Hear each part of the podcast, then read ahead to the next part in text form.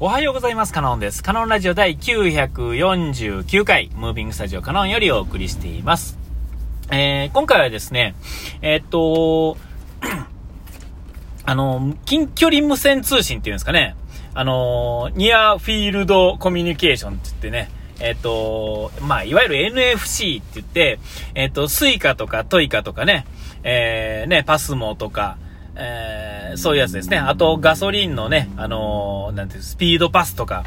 えー、電池入れなくても、なんか機械と反応してくれる何か物体っていうんですかね。えー、そういうチップが入ってる、えー、そのやりとりですね。で、まあ、お金の支払いですね、基本的には。やりとりするためのもの。え、そういうものを使うとですね、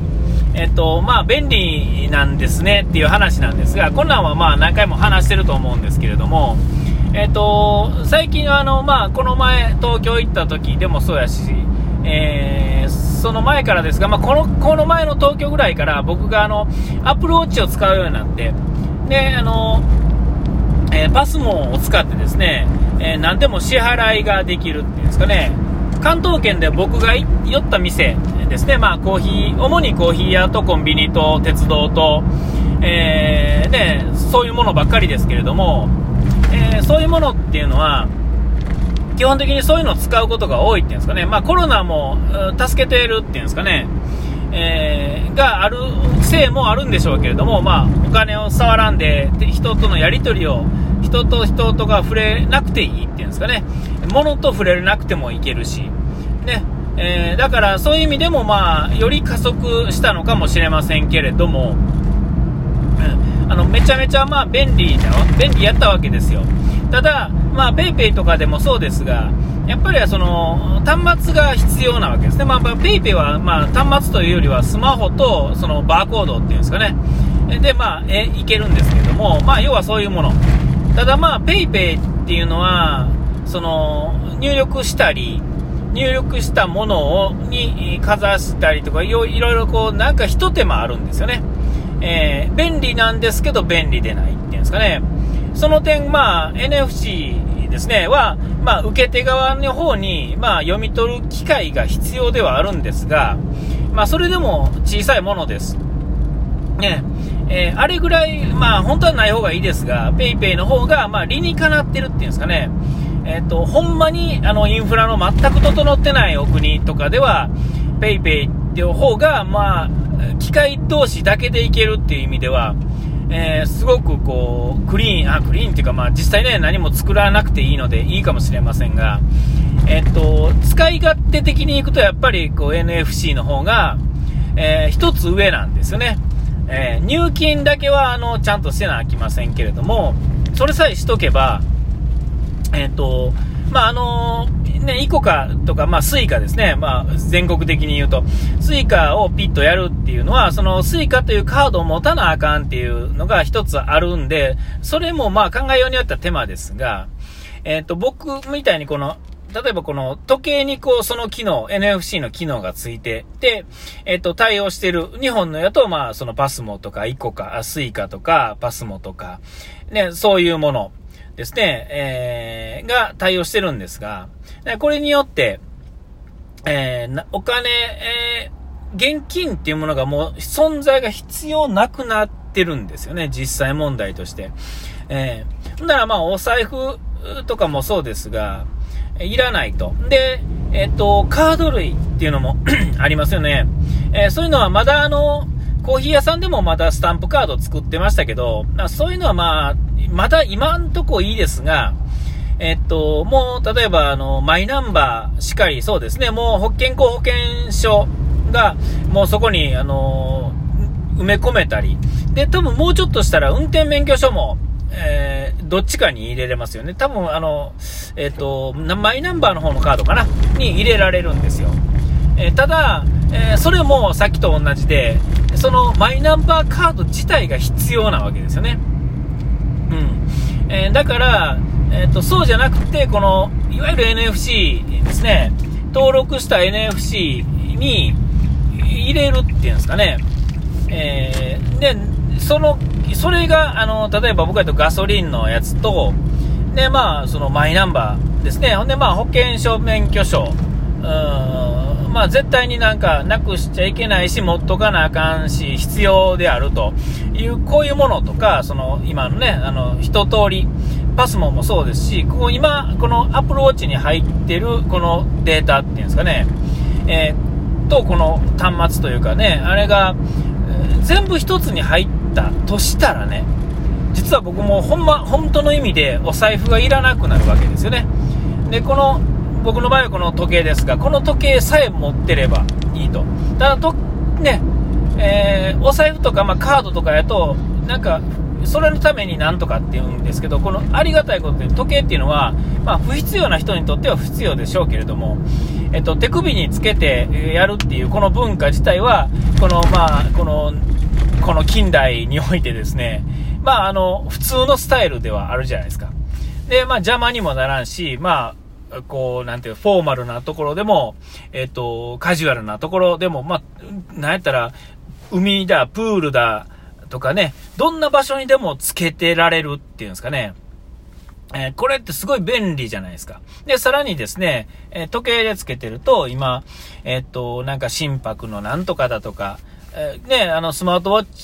チ、の種類によっては、このアプローチにはないですが、体温のなんとかだとかね、健康のなんとか。で、まあ、アプローチの場合は、例えば、えっと、突然なんか、大ごけする、ドテーとこけたりとかね、まあ、事故にあった的な設定ですね。そういうことが起こると、電話勝手にかけてくれたりするわけですよ。えー、ね、実際問題、アプローチの宣伝でもね、CM でもやってましたが、実際の、実際それで助かった人も何人もいるわけですよね。え、ほ、それの機能がなければ、もう死んでたよっていう人も何人もいるっていうんですかね。もうすでにそんな実績があるっていうんですかね。えー、この加速度センサーとか、その通信機能とか、まあ、NFC の機能とか、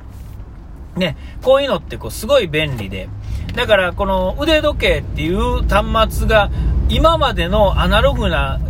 ものとでデジタルなものの融合っていうのをうまいことこう無理なくさせてるっていう意味では、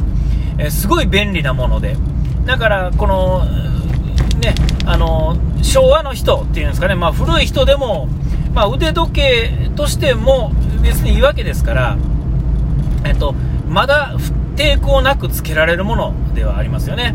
これが例えば、あの、全然ちょっと話が違いますが、まあ、VR とか、ね、つけろって言われたらなんじゃこれとか、えー、なんやったらゲームのコントローラーで、何？えっ、ー、と、なんか、モンスターハンターを動かしてみてくださいって言われても、多分ね、えっ、ー、と、僕より上の世代の人って多分全然無理やと思うんですよ。それスキーでやってる人は別ですよ。突然入って言われて、やるのは難しいじゃないですか。ちょっと練習せなあかん。でも腕時計に関しては、腕時計につけて、こう見たら、時計として見れる。これは、もうその昭和1桁でも昔、同じわけですよね。こう行動と能力が一緒なわけですよ。えー、そう考えるとですね、こう、とんでもない便利なものですよね。で、えー、健康機能とかなんとかっていうのもできると。で、だからスマホっていうのを持ってますが、えっと、なんていうんかな、スマホってこう見てなんとかって言うんですけど、こう腕時計はつけてて、常にデータがやり取りできて、えー、とか思うと、えー、ちょっとガジェットの話になってきますけれども、えっと、こういう今までなかったものをあるようにして、今スマホはあるものとして、まあこの10年とかね、当たり前になってますけれども、えっと、もうそれよりも昔にやってた行動と使ってる道具に、その機能が入ったら、もっとこうシームレスに使えるんじゃないかな、みたいなところ。で、マイナンバーね、あの、いろいろ登録するとデータがなんとかでとかいろいろブツブツ言いますが、えっ、ー、と、絶対にこの一元管理できてるものっていうのは、えー、ちょっといろんな安全面とかいろいろ言い出したら細かいことありますが、確実に便利になりますよね。ねえお財布がなくなるっていうお財布という文化をなくすってことになんかちょっとためらいがある人もいるでしょうけれども、まあ、圧倒的に便利。なんやったら家の鍵も今これでできますもんね。えー、家に Wi-Fi があって電源入ってないと基本的には開きませんが、あの、このスマートウォッチとその連動して家の鍵、まあスマホでもいいですけどね、ピッと玄関でピッとやったらガチャッと開くと。まあ、で、まあそれは玄関に例えば外付けのやつでも、できたりするんですね。物理的に鍵をガチャッとする能力がそこについてて、で、家の Wi-Fi 使ってスマホと端末連動して、その端末が来たらガチャッと開くというシステムで、物理的な鍵でさえ開けることができたり、もう、その、もっといい家やと、ね、もう玄関のその機能がそもそもそれになっててっていうところもあるやろうし、ほんだらですね、もういよいよ鍵もいらないわけですよね。えー、この、僕の場合やったらこの時計があれば、玄関開く、なんとかできる、こうね、えー、健康保険証もこれでいける。なんやったら喋らんでもこれピッてやったらデータとして病院が取れるとか。で、今までのこの日々取ってるこの心拍だなんとかっていうこの生体情報っていうのも、えっともう喋らさなくてもいけるわけですよね。えー、ピッとやればわかると。で、どの時間に倒れたとか、えー、そういうこともわかるし。もう分かることばっかり。こっちは別にだから、なんとかするために覚えなあかんとか、データを入れるために数字を打ち込むとか、そんなこと全く必要なくて、いろんなデータをもっといろんなセンサーがいろんなところにつけば、といって、そのつけるのをわざわざつけるってんじゃなくて、普段つけるもの、例えばパンツ履くところのパンツについてるとかね、まあ何でもいいわけですよ。えー、絶対つけるものありますよね。家の外出んのに肌が出てる人いないですから、靴履いたり、パンツ履いたり、シャツ着たりするわけじゃないですか。そこにつけるとか、ね、アクセサリー的なものですね。こういう腕時計とか、ネックレスとか、ね、えっ、ー、と、この首からかけるようなものとかね、まあそういうもの全部含めてね、こういうものについてたら、えっ、と、ものすごい便利になる以外の選択肢がないなと思ってね。最近はあの現金を扱えないお店っていうのも随分増えてきて、そうなってくるとですね、もういよいよ移行するっていうのはね、もう結構目前迫ってるんじゃないか、そう思った次第です。あ、お時間来ました。ここまでのお相手は可能でした。うがいてやらい忘れずに。ピース。